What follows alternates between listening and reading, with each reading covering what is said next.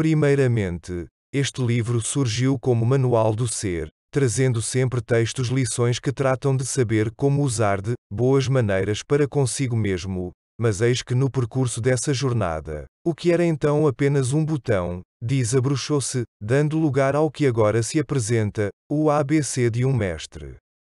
Sem saber exatamente porquê, guardei então o que seria o manual do ser por praticamente 17 anos, mal sabia eu que ele estava sendo gestado para esse agora. Uma longa gestação com certeza, mas é extremamente necessária.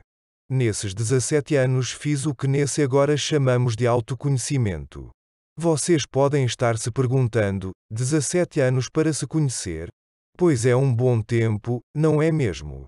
Porém, esse foi um trabalho muito mais profundo em relação não a mim, mas à minha programação mental. Exatamente o que todos deveriam fazer para sair definitivamente da ilusão. Conhecer-se é saber como você funciona, isso deveria ser ensinado nas escolas.